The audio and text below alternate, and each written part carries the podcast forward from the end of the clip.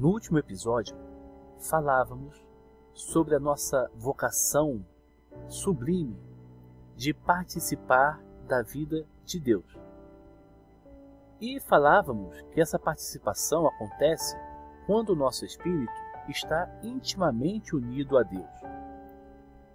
Também vimos que um espírito se une a, a Deus quando realiza com ele os seus atos vitais. Os atos vitais do espírito é o pensamento e a vontade. Então, a participação na vida de Deus acontece quando nós compartilhamos com Deus os seus pensamentos e a sua vontade. Passamos a pensar os pensamentos de Deus, a querer aquilo que Deus quer. Isso significa conviver a vida de Deus, compartilhar com Ele o seu pensamento, o seu querer, realizar com Ele as suas obras. Essa é a elevada vocação sobrenatural a qual nós somos chamados. E com essa finalidade de nos unir a Ele, é que Deus, o Pai, o Filho e o Espírito Santo, desce a alma que está em graça, é na mesma graça que Ele faz isso, quando infunde em nós a graça santificante, também vem habitar em nós, estabelece em nós a sua morada. Somos morada de Deus. Disse Jesus: Se alguém me ama, guardará a minha palavra, e o Pai o amará, e viremos a ele e faremos nele a nossa morada. O Pai, o Filho e o Espírito Santo habitam na alma que possui a graça santificante e vivem nela a mesma vida santa e feliz que vivem no céu. O céu está na alma em graça. Por isso, Deus se dá a essa alma amorosamente, penetra nessa alma, abrasa, aviva essa alma com a plenitude da sua luz, da sua força, da sua santidade e absorve a alma com todas as suas potências e ações. Então, é aí que a alma já não pode mais viver a não ser alegremente e com uma entrega total e livre essa vida que Deus vive na sua mais profunda intimidade. Note então, a nossa vocação é essa: viver a vida de Deus, a mesma vida que ele vive na sua mais profunda intimidade, na mais profunda intimidade da alma humana. E é assim que o homem se sente progressivamente dominado e transfigurado pelo poder da vida de Deus.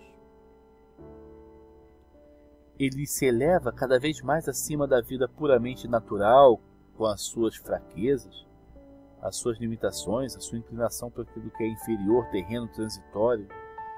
Esse homem se liberta da vinculação desordenada do, do próprio eu e ao pequeno mundo que rodeia o meu eu.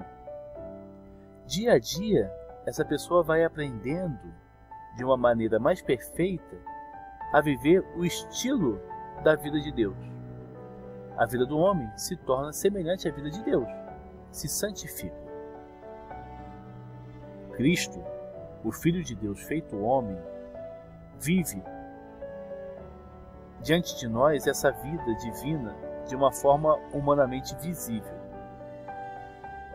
Então, olhando para Cristo, podemos ver essa vida sendo realizada, meditando nos mistérios de Cristo.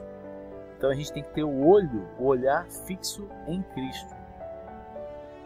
E aí nós vamos aprendendo com Ele a viver essa vida. Ele é o nosso modelo. O que ele pensa, o que ele quer, o que ele faz, o que ele sofre, a oração dele, o sacrifício dele, o que ele ensina. Tudo isso é manifestação da vida de Deus numa forma humana, na nossa frente, diante de nós, para que possamos contemplar e é, reproduzir. Por isso, o Pai nos disse: escutai o que ele diz, né? Esse é o meu filho amado, escutai. E Jesus também diz: aprendei de mim. Deus vive diante de nós a sua vida infinitamente santa na pessoa de Cristo. Aquele que vive com Cristo, a vida de Deus, tem que escolher com Jesus a pobreza, a dependência da vontade alheia, a privação, a cruz, o recolhimento, a vida de silêncio, a vida de oração. Tem de escolher aquilo que o homem normalmente não quer, né? Normalmente foge. E, e, normalmente quer afastar de, todos, de todas as formas. Não, tem que. A gente olhando para Cristo, a gente vai na direção de Cristo, seguindo os passos dele, tomando a nossa cruz cada dia e seguindo seus passos. Aprendei de mim, ele disse.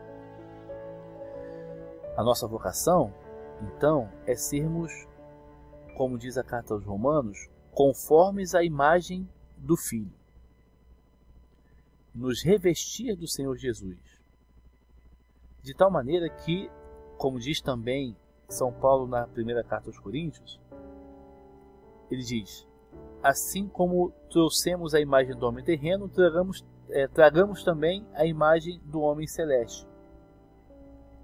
Na medida em que realizarmos essa vida de Cristo em nós, essa imitação de Cristo, que é uma forma tradicional de falar, né? imitar a, a, a Cristo, nessa medida, vamos viver a vida de Deus, vamos nos santificar e vamos nos tornar semelhantes a Deus. Deus é que vai nos tornar semelhantes a Ele. Por isso, a imitação de Cristo se situa no centro do esforço e do ideal do cristão. É o foco que a gente tem que ter, imitar Cristo, como forma de vivermos a vida de Deus na medida da nossa condição de criaturas e de atingirmos então a perfeição como foi pedido, como foi ordenado pelo próprio Senhor. Sede perfeitos, como o vosso Pai do céu é perfeito.